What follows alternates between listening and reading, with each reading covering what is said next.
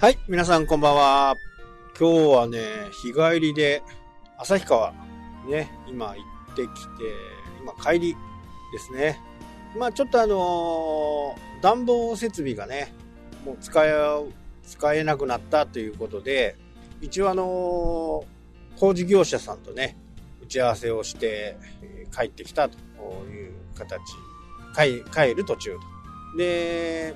これね都会に住んでる人たちはね、あんまりわかんないかもしれないですけど、こう、田舎に住んでるとね、こう、すごくわかるっていうか、まあそもそも、例えば今回のね、暖房工事一つにとっても、都会と田舎では扱う量も違うんで、必然的にね、あの、単価が高くなるんですよ。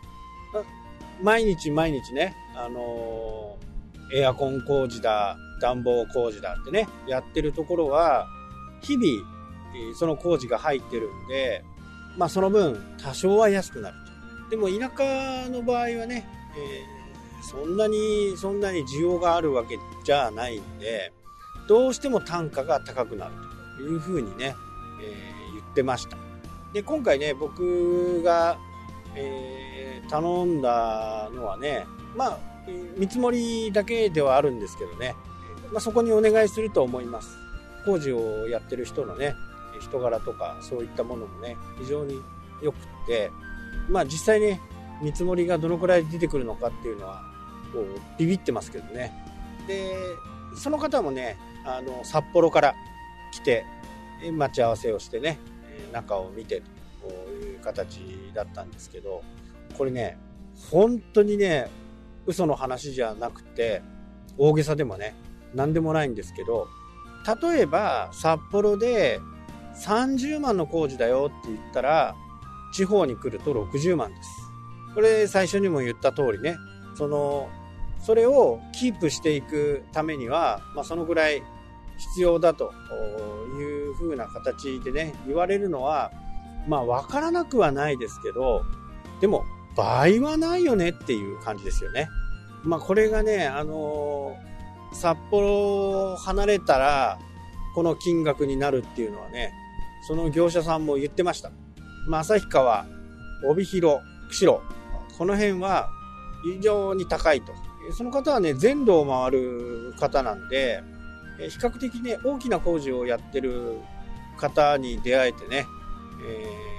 これね、実はネットで探して、ネットの会社からこう委託を受けるみたいなね、えー感じでやってるところなんですけど、まあ、本部みたいなところがね、あー電話を受けて、なのでサイトもね、がっちり作り込まれているサイトでね、えあとは派遣が誰が派遣されるのかっていうのは、まあ、時の運みたいなところもあるんでしょうけど、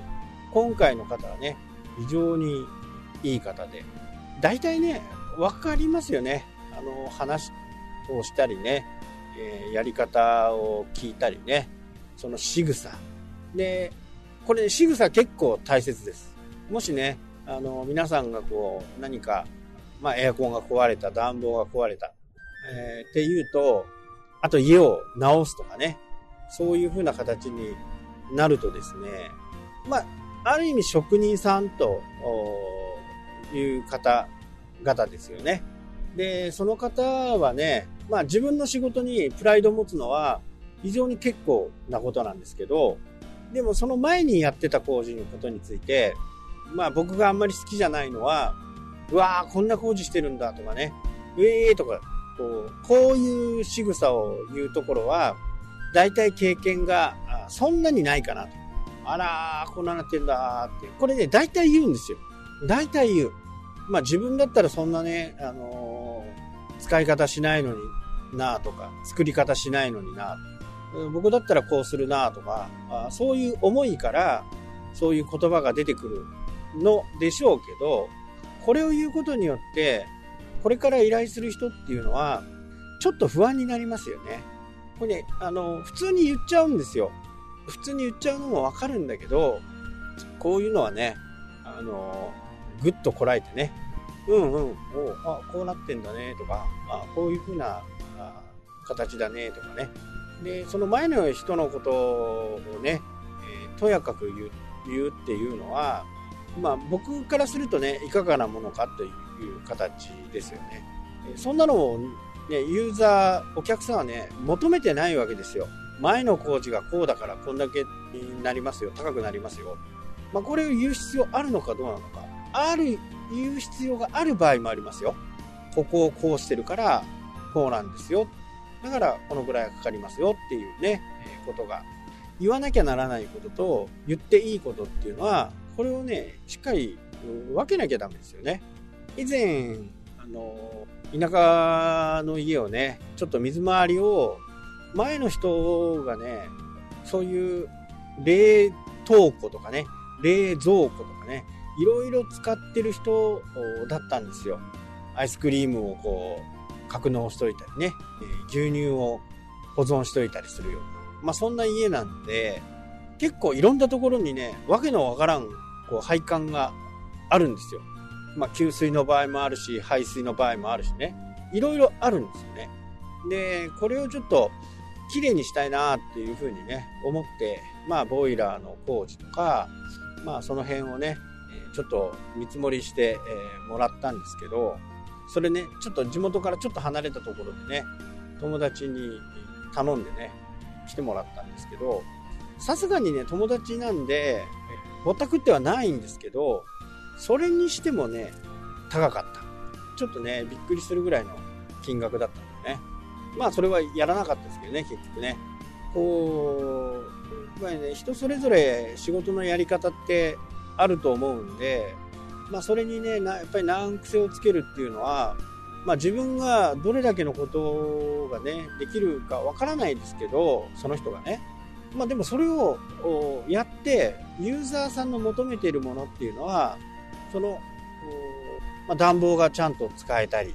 することですよね。だからそれを一番最初に考えて、一番ベストな方法は何なのか、ここをこうして、こうして、こうやるのが、僕が考える一番ね、